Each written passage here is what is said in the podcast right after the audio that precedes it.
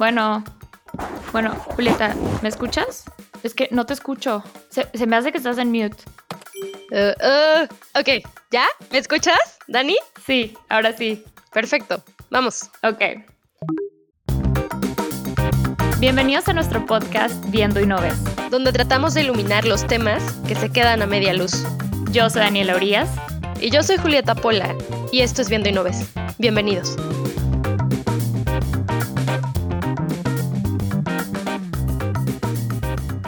Hola a todos, bienvenidos a otro episodio más de Viendo y No Ves. El día de hoy vamos a tener un episodio especial en colaboración con una organización y un movimiento social creado por jóvenes para promover el voto social en México. Esta organización es Vota por Ti y para hablar de la importancia de las elecciones este 6 de junio vamos a hablar con Sebastián Velasco, el presidente del Club Harvard México y el fundador de la organización de Vota por Ti. Sebastián, bienvenido. Daniela, Julieta, ¿cómo están? Muy buenos días. Gracias por este espacio y sí, encantados de estar aquí para platicar de algo muy, muy importante, que es el que todos los jóvenes salgamos a votar este 6 de junio. Perfecto, gracias Sebastián. Bueno, pues sabemos que México es una democracia, entonces justamente la manera en la que elegimos a nuestros representantes es a través del, del voto plural. Entonces, Sebastián, pero ¿por qué no nos cuentas? Porque en estos tiempos que tenemos parece tantísimas opciones, pero al final parece que es la misma sustancia. ¿Por qué es importante que los jóvenes y que todas las personas que tienen el derecho y la obligación de votar lo hagan el domingo? Mira, para mí me parece que es muy importante porque todos tenemos una voz que debe ser escuchada. Los jóvenes representamos una gran parte de la población y del padrón electoral. Y yo sé que luego hay mucha desilusión de parte de los jóvenes porque tal vez las opciones que vemos de los políticos que se están lanzando o no nos representan o parece que es más de lo mismo. Sin embargo, Julián, yo lo que te diría es que si investigamos un poco más, podemos encontrar una o dos opciones que, que realmente sí estén más cercanas a lo que cada joven buscamos. Hay buenas personas que están haciendo campañas muy interesantes y yo te diría que no deberíamos desilusionarnos del proceso por completo. Adicionalmente, si tú ves los, números de votantes jóvenes, si los jóvenes salimos a votar el domingo, vamos a poder incidir en muy buena forma en quiénes pueden ganar la elección del domingo y cuál puede ser el país que tengamos hacia adelante.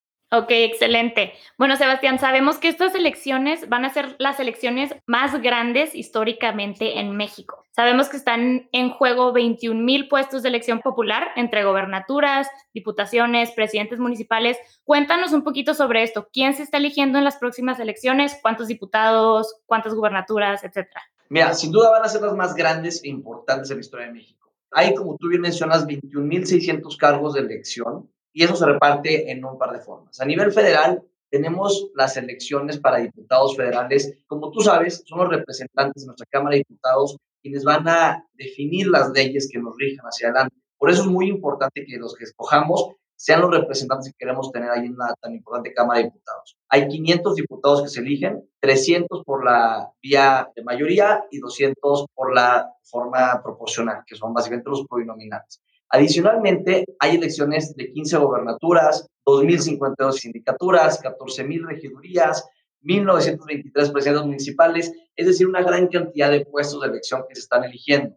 Es por esto que pues, todos tenemos una responsabilidad de analizar muy bien cuáles son las opciones y salir a votar. Yo te digo, nada más para un comparativo, si las comparamos con el de 2018, hay 3.000 puestos más que se están eligiendo. Adicionalmente, con información que hemos podido recabar del INE, van a haber aproximadamente 15% más de casillas instaladas, aproximadamente unas 15 mil en todo el país. Entonces, por donde le veamos, esto va a ser la elección más grande que hemos tenido. Obviamente, pasa en un contexto complejo, ¿no?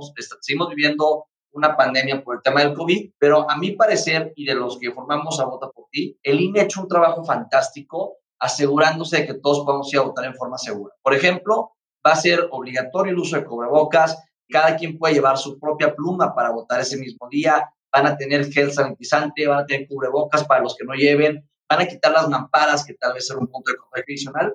Es decir, se han informado muy, muy bien para que todos podamos ir a votar en forma segura. Y si vas a, a, los diferentes estados, en verdad este proceso democrático se está viviendo de una forma muy intensa. En las 15 gobernaturas hemos tenido candidatos de los diferentes partidos que están proponiendo cosas muy distintas. Yo creo que es trabajo de cada joven el que nos informemos bien de por qué vamos a votar. Ok, Sebastián, justamente nos dices que el voto joven es muy importante. ¿Por qué no nos describes un poco cómo estamos demográficamente hablando? O sea, ¿quién es el voto joven? ¿No? ¿Y cuáles son las opciones que tiene este voto joven para informarse bien? Como tú dijiste, hay mucha infodemia, además. Entonces, es, es bien complicado informarte bien. ¿Cómo te informas bien? Perfecto, Julita. Mira, en términos de números, hay unos, un par de datos que a mí me impactaron. Primero que nada, hay 5 millones de jóvenes que van a votar por primera vez. Eso significa que ellos tienen que estar en un bloque de edad entre 18 y 21 años. Hay 5 millones de jóvenes ahí. Es un número impactante si, si, nos ponemos a pensarlo. Adicionalmente, si tomamos el grupo de jóvenes de 18 a 40 años, yo antes decía que era de 18 a 35, pero ya estoy en el límite, entonces trato de expandirlo un poquito. Pero de 18 a 40 años son 48 millones de jóvenes votantes, por lo que es lo mismo es 49% del padrón electoral. Entonces imagínate, en ese bloque con perspectivas muy similares a nosotros tres y a los que hoy nos escuchan, la mitad de, los que podemos votar estamos en ese bloque y traemos ideas similares. Si todos vamos a votar en forma informada y decidida, realmente vamos a poder tener un impacto en quién va a ganar esas elecciones. ¿Cómo nos podemos informar? Hay dos formas. Primero que nada, los invito a que nos sigan en, nuestras redes sociales de Vota por Ti. Estamos en arroba Vota por Ti MX, es arroba Vota MX. Ahí hemos subido muchísima información acerca de por qué es importante votar, cómo podemos hacerlo en forma segura y cuáles son los cargos de representación que se están eligiendo. Adicionalmente, me parece que viene hecho un trabajo muy, muy bueno en términos de traer a la ciudadanía más información de cómo se pueden informar para la elección. Se han tratado de difundir estos datos, pero encantados nosotros hemos tratado de expandir este mensaje y les paso un par de, páginas que les recomiendo que chequen antes del nombre. La primera es candidaturas.ine.mx. Básicamente ahí tú te metes, pones cuál es su sección electoral, la que aparece ahí en tu INE, y te van a decir cuáles son los diputados federales y diputados locales por los que tú puedes votar, cuál es su trayectoria, de qué partido son parte, se han tenido roles en el gobierno anteriormente y más importante, cuáles son sus propuestas principales. Y te las ponen muy detalladas, ¿eh? Entonces, tú te puedes meter hasta el domingo, repasar quiénes son los candidatos que están proponiendo cosas similares a las que tú buscas y de esa forma encontrar alguna buena opción para ti. Segunda es la de ubica tu casilla.ine.mx. Una pregunta que nos llega muy seguido ahí en nuestras redes de Vota por Ti es, cómo consigo la casilla en la que tengo que votar y particularmente si soy un joven que tal vez por mi trabajo, eh, soy originario como en mi caso, yo soy de, la ciudad de Durango, trabajo en la Ciudad de México, tal vez yo tenía que votar en una casilla especial y si es el caso, ¿cómo la puedo localizar? Esa página está conectada a Google Maps, se sale rapidísimo y, y les recomiendo que todos chequemos antes del domingo para saber dónde, dónde podemos votar. Finalmente, el INE ha estado subiendo eh, story, bueno, eh, TikToks, historias a Instagram para conectar más con los jóvenes. Y finalmente también sacaron una plataforma de asistencia virtual, es como una asistente en tu WhatsApp. Ahorita les paso el número con mucho gusto, pero le pusieron Inés, el nombre está, chistoso, ¿no? Y básicamente ahí tú le escribes un mensaje y te va a conectar a, a esta asistente virtual que te puede pasar toda la información que necesites acerca de dónde votar, cómo votar y demás. Entonces, son varias opciones con las cuales podemos estar muy informados, que les recomiendo mucho que las chequen. El número este de Inés es 55 5809 7300. 55 5809 7300. Ahí le mandas un mensajito el domingo, cualquier duda final que tengan sobre la elección, ahí les contesta rápidamente. Y a mí la verdad me impresionó que, pues ya el INE, que es una institución con mucha historia en nuestro país, le está invirtiendo muchos recursos para conectar con nosotros. Excelente, pues muchas gracias Sebastián. Nos vamos a poner a hablar con Inés mañana y todos los días. Entonces, bueno, algo que, que ahorita lo mencionaste y me, me llamó mucho la atención, y Julieta lo mencionó también, es este tema de la infodemia. Entonces, nosotros empezamos viendo y no ves este podcast para que la gente sentimos y nosotros sentíamos que la gente joven no tiene acceso a información confiable, que todo lo que escuchas es o, se relaciona con un partido o muy sesgado. Entonces nosotros queríamos hacer esto, platicar con gente como tú que nos puede dar información confiable para que la gente se eduque. ¿Qué es lo que sienten los jóvenes hoy en día? ¿Sienten que les falta información o que tienen toda la información necesaria y esa información que tienen, sienten que es confiable o no? Es una gran pregunta, Daniela. Yo lo que te diría es, sin duda tenemos esta percepción de que no hay la información suficiente para tomar nuestras decisiones. Y con la llegada de las redes sociales y todo, todo lo que se ha expandido el tema de Internet, a veces nos llega tanta información que es muy difícil eh, definir si son noticias verdaderas o noticias falsas. Yo lo que le recomendaría es que cuando pase este tipo de cosas, vayámonos a las fuentes que creamos más confiables. Y en ese tema de la elección, es, es, tan simple como que le dediquemos tantito y meternos a las páginas y fuentes del INE, que al final es lo más oficial que vamos a tener acerca de cómo van a suceder las elecciones en, en este momento.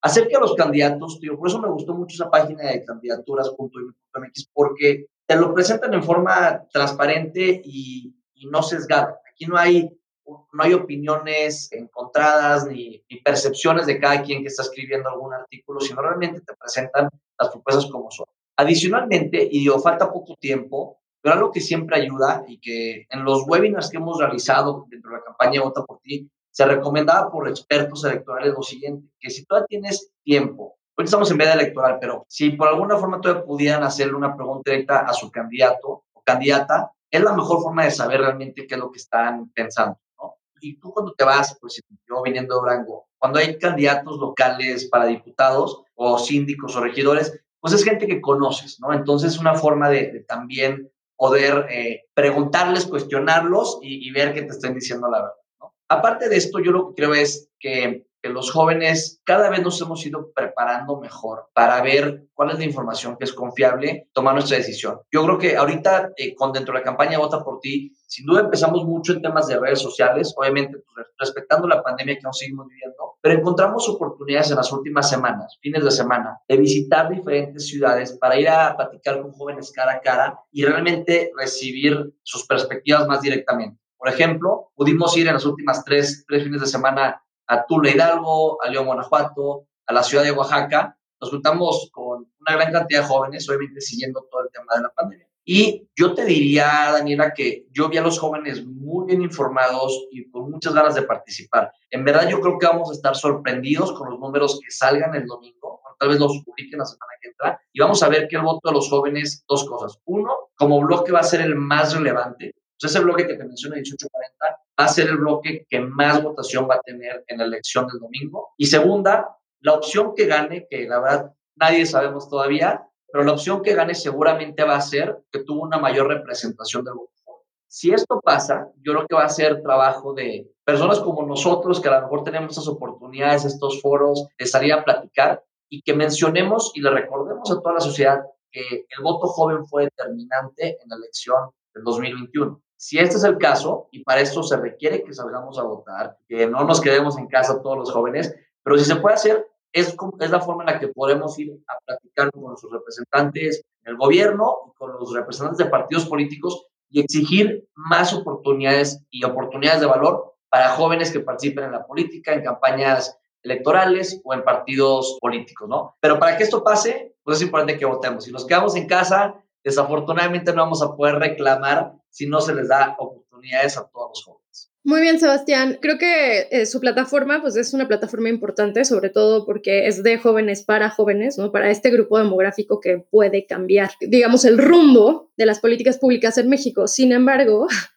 y, y, aquí es donde, donde está mi, mi posición de entiendo por qué hay tanto desinterés y tanta como renuencia de ciertos grupos de jóvenes de votar. Tú muy bien lo mencionas, hay mucha gente preparándose muy bien para tomar esta decisión, pero del lado de los candidatos, creo que hay una falta importante de profesionalización del candidato. Nada más para contarles una bonita anécdota, la semana pasada una candidata diputada local pasó por mi colonia, tocaron en mi casa y yo salí a preguntarle que cuál era su propuesta de valor y que qué pensaba hacer al respecto de las pymes, ¿no? ¿Qué programas se piensan hacer en el Estado o qué propuestas eh, legislativas se piensan meter para apoyar a las pymes? Bueno, su respuesta fue una diátraba sobre las mujeres y la seguridad de las mujeres. Y le dije, oiga, mire, le voy a hacer una pregunta y quiero que me la responda honestamente. ¿Usted sabe qué son las pymes? Y me dijo,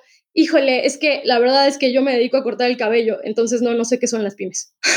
Wow. Entonces, oh, no, ajá, impresionante. Sí, entonces esto es realmente preocupante. O sea, yo no creo, yo no, no les cuento esto porque estoy juzgando a la candidata. Estoy segura que si es candidata, o quiero pensar, quiero estar segura, que si es candidata es porque tiene, tiene cosas y tiene propuestas y tiene ideas que vale la pena defender y que vale la pena poner en la Cámara o en el Congreso. Pero creo que sí hay un problema, o sea, esto denota un problema, no, no sabe que es una pyme y va al Congreso. Y cuando yo le dije, mire, yo le ofrezco mi ayuda para explicarle que es una pyme, o sea, para decirle, cómo puede hacer una propuesta que tenga que ver con pymes, porque esto es algo súper importante. No tenemos innovación en el Estado de México y no la tenemos porque no hay una apuesta a la pequeña y mediana empresa. Entonces, ella me dijo, bueno, sí, pero ahorita lo que necesitamos es ganar. Entonces, o sea, ayúdame, ayúdame a entender, Sebastián. Sí, sí, sí, sí. ayúdame a tener confianza en este proceso. No, mira, Violeta, sin, sin, duda cuando ves estos ejemplos, yo sé que lo más común y lo más normal es que nos desilusionemos y yo concuerdo contigo, hay una falta muy importante de profesionalización, de mejor preparación de las personas que nos están representando en el gobierno. Y te digo, particularmente espacio a jóvenes como ustedes, ¿no? Que traen una gran preparación, tanto en México como en el extranjero, y que traen estas ideas innovadoras. Y yo concuerdo contigo que, que tal vez a la hora de ver por quiénes puedes votar y no ves similitudes con lo que tú te has preparado, pues sí, sí es ilusión. Sin embargo, yo lo que te diría es que tenemos que hacer un gran esfuerzo por no permitir que eso pase. De los cuatro, cinco, seis candidatos que, a los que puedas votar, ojalá que pueda haber al menos alguna opción con la que, nos sentamos tranquilos por lo menos de que es una persona que nos puede representar mejor y que por lo menos haya un candidato en tu distrito que, que sí sepa lo que es una pyme. Pero yo te diría que es, es un tema que no vamos a poder resolver de aquí al domingo. Eh, creo que los partidos, y realmente ahorita por la vez no podemos meternos en ejemplos tan específicos, pero creo que sí se, se hizo algunas elecciones de candidatos que no son los ideales, y yo creo, particularmente si, si, si los jóvenes salimos a votar con la proporción que representamos, creo que a esos candidatos que se eligieron de forma no preparada o incorrecta, se les va a penalizar en esta elección y van a perder. Antes tal vez no pasaba eso, pero yo creo que, por eso soy tan convencido de ese tema del voto joven, porque ya los jóvenes con el tema de las redes sociales, independientemente del bloque social al que, pertenezcamos, venimos muchísimo más preparados y venimos con más ganas de exigirle a los que nos están representando. A lo mejor preguntas como la que tú le hiciste a la candidata no se las hacían hace tres años o seis años, menos hace diez. Entonces, tal vez ese tipo de candidatos que no estaban tan preparados pudieron irse metiendo en el sistema político. Pero yo, yo estoy seguro que hacia adelante no va a poder pasar porque va a haber personas como tú que van a hacer esas preguntas y los partidos se van a dar cuenta que personajes que no estén a la altura de lo que requieren sus cargos no van a ganar. Pero para que eso pase, tenemos que participar usando nuestro voto desde ahorita y a través de los siguientes tres años poder defender lo que fue el voto joven y poder enseñarle a los diferentes actores relevantes que el voto joven fue, determinante y que la opción, si tuvieron opciones que perdieron, seguramente fueron porque no te puedan preguntar eh, o no te pueden responder la pregunta de qué es una pyme, ¿no? Pero de nuevo, es un trabajo que empieza ahora, es un trabajo que empieza de cero desafortunadamente, pero que tenemos que hacer, salir a votar este domingo, que tengamos los números para soportarlo, la importancia del voto joven. Yo te aseguro que en mi caso es algo que tomaré como una gran responsabilidad por el alcance que hemos podido tener en Vota por Ti o las diferentes organizaciones que la representamos, que ahí, bueno, justamente está LSI, a la que que tú, tuviste la oportunidad de tu maestría. Estamos alumnos de Harvard, de Cambridge, del de TEC de Monterrey, de la Escuela de Gobierno, del IPADE, IE, IND, muchísimas organizaciones que creo que tenemos el alcance para juntarnos con los actores políticos relevantes y a partir del 7 de junio ir a reclamar esos espacios e ir a reclamar que se escojan a los candidatos y candidatas a cargos de gobierno que estén preparados y que nos representen. Pero bueno, yo para eso hay que no desilusionarnos en estas elecciones, salir a votar por la mejor opción que encontremos y ya de ahí empezamos el trabajo en una forma mucho más unificada todos.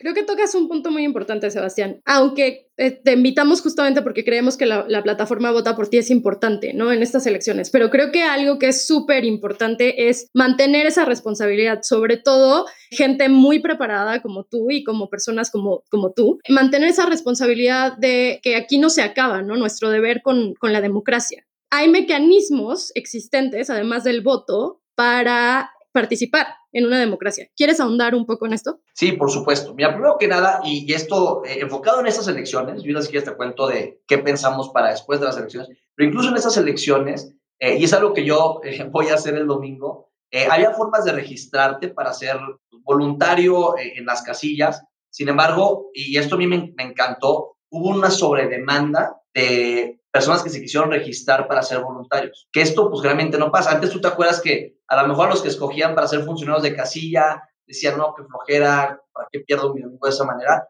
No, al contrario, ahora hay muchas personas que están registrando para ser voluntarios durante la elección y de los números que nos han pasado desde el INE, muchos, muchos son, son jóvenes. Yo los invito a entrar, si tienen el tiempo el domingo y quieren darse una vuelta a la casilla que les corresponda, proponerse como voluntario seguro, habrá algo en lo que puedan ayudar y de esa manera podamos estar empezando a participar cívicamente y darnos cuenta de qué se trata esto. ¿no? Yo creo que si los jóvenes podemos vivir esa democracia directamente, vamos a poder darnos cuenta de lo importante que es. Hacia adelante, eh, y bueno, ahí tendremos anuncios próximamente ya que pase la elección, pero hay, hay, que ver cómo podemos seguir creciendo esta plataforma de jóvenes que sigo formando en Vota por Ti para seguir participando democráticamente. ¿Y cómo lo podemos hacer? Primero que nada, haciendo lo que lo, en Estados Unidos se llama accountability. Que desafortunadamente aquí en México no hay una palabra que traduzca perfectamente porque tal vez en México nunca ha habido accountability, ¿no? Y es el poder ir a juntarte con tus representantes y exigirle respuestas, exigirle por qué votaron de una manera o de otra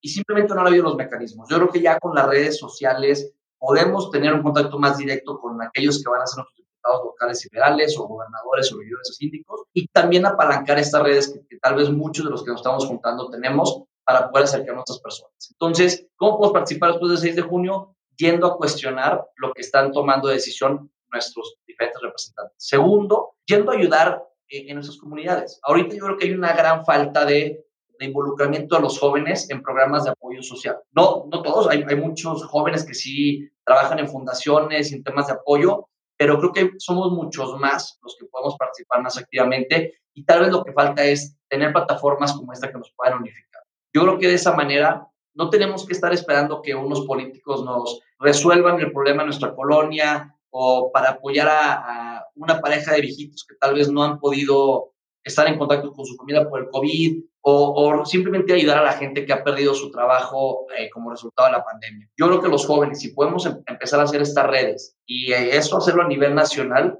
creo que podemos empezar a tener un trabajo más activo en nuestras comunidades y yo creo que eso puede ser una buena puerta, Julieta, para después ir a pedirle y exigirle a los partidos políticos que se les abra más oportunidades de, de cargos de elección a jóvenes como nosotros. Entonces, yo creo que por ahí puede ir lo que, se, lo que vamos a hacer a partir del 6 de junio. Obviamente, tío, al menos en lo que corresponde a Vota por Ti, les iremos platicando e informando de cuáles son los planes, pero ahora sí que invitamos a todos a que se sigan sumando. Te digo, ahí en redes sociales nos encuentran en arroba vota por TMX, arroba vota XTMX, en Instagram, Facebook, Twitter y LinkedIn. Ahí nos, nos podemos seguir sumando e ir definiendo cómo podemos tener una participación activa y democrática. Ok, perfecto, Sebastián. Pues muchas gracias. Creo que sí es no solo ir a votar, pero sino darle seguimiento a ese voto y ver a la, sea la persona que, si votamos por ellos o no, los eligieron, asegurarnos de que hagan bien su trabajo. Y hace poquito estuvimos hablando con la directora ejecutiva del Instituto de Transparencia en el TEC de Monterrey y ella nos mencionó algo que yo creo que muchos mexicanos no saben en el tema de accountability, como lo mencionaste, que México tiene los mejores sistemas de transparencia hasta un cierto punto a nivel mundial. Entonces, a mí eso me llamó muchísimo la atención. Tú puedes ir a una agencia de gobierno y te van a dar la información que tú les pides. El sistema en México está muy bien establecido, que eso lo puede hacer cualquiera. Obviamente tiene sus fallas donde si tú les dices, bueno, ¿por qué pasó esto? y quieres respuestas, eso sí ya no te lo van a dar. Entonces, yo creo que es algo en lo que tenemos que trabajar, seguir más involucrados y tratar de exigir estas respuestas. Pero bueno, para terminar, te queremos preguntar algo un poco más personal para que nuestra audiencia te pueda conocer. Tú que has estado tan involucrado en esta campaña social de Vota por ti, y has, me imagino que has tenido mucha experiencia con otras campañas que ahorita están tratando de elegirse ya sea para diputados, gobernaturas. Si tú te fueras a postular para algún puesto o algo, ¿cuál sería tu eslogan? ¿Cómo promocionarías tu campaña? Todos los jóvenes unidos por el futuro de México. Ok. Yo creo que eso sería, de nuevo, todos los jóvenes unidos por el futuro de México. ¿Cómo lo ven? ¿Suena bien o no? Sí, sí, sí, se nota que ya lo has pensado. no, no, no, te lo juro, Salvi, también. Por, a lo mejor lo que he pensado es, es, esos temas que hemos platicado, ¿no? Los jóvenes, muchas veces se repetían a lo mejor estas frases y parecía como que era puro rollo, ¿no? Pero en verdad tú ves la distribución demográfica de México y tenemos casi una pirámide perfecta demográfica. ¿Qué significa esto? Que los bloques de jóvenes que van desde 18 a 40 años los que podemos votar, pero luego vienen muchos niñas y niños que están en la primaria, secundaria preparatoria, que cada vez van a representar mucho más del bloque poblacional y eso pues, puede tener cosas muy positivas. ¿Por qué? Porque entre más jóvenes tienes entrando a la fuerza laboral, emprendiendo, haciendo este tipo de movimientos sociales, programas como el de ustedes que informan a la sociedad, cada vez tienes mucho más oportunidad de innovación y crecimiento. Adicionalmente, en temas políticos, si tienes tantos votantes jóvenes que están a lo mejor más preparados por toda la información que tenemos en redes sociales que generaciones anteriores, pues podemos ir definiendo y escogiendo las opciones que realmente empaten con nuestros ideales. Entonces, cada vez los jóvenes van a tener una relevancia mucho mayor en lo que venga para nuestro país. Y finalmente, pues también yo creo que hay que estar unidos, ¿no? A mí ese tema de polarización que hemos vivido en México, y no nada más México, sino en Estados Unidos se ha visto muchísimo, en Brasil, en Europa, ese tema tiene que parar. Seguimos dividiéndonos como país, en, en, las familias incluso hay muchas divergencias de, de, qué opciones están escogiendo y yo creo que esa pluralidad es muy importante, pero no hay que perder de vista que somos un solo país, una sola comunidad, que todos queremos el mismo es un país pues, más equitativo, un país más unido, un país más justo. Si todos los jóvenes nos empezamos a involucrar, créeme, Daniela, que yo creo que sí vamos a poder llegar a ese país que tanto queremos y pues es simplemente cuestión de trabajarlo, eh, prepararnos y juntarnos. Y yo creo que mucho empieza con que este 6 de junio salgamos a votar en forma decidida y forma confiada y que luego podamos demostrar con los actores relevantes de nuestro país que el voto joven fue determinante para cualquiera que sea la opción que acabe ganando este voto. Excelente, pues ojalá así sea. Muchas gracias por compartirnos toda tu experiencia, todo lo que sabes, Sebastián. Para nuestra audiencia, todos los datos que Sebastián mencionó en esta llamada los publicaremos en nuestras redes sociales para que se puedan meter e informarse un poco más. Pero bueno, pues muchas gracias. Hombre, muchísimas gracias a ustedes, Daniela, Julieta, la verdad, las felicito por este programa que tienen. Estoy seguro que le están llegando a muchas jóvenes y jóvenes que de esta manera pueden seguirse informando y uniéndose en la mejor manera posible. Muchas gracias por el espacio y por su tiempo. Gracias, Sebastián. Gracias. Gracias a nuestra audiencia. Los esperamos en el siguiente episodio y recuerden que esto es Viendo No Ves, su nuevo podcast favorito.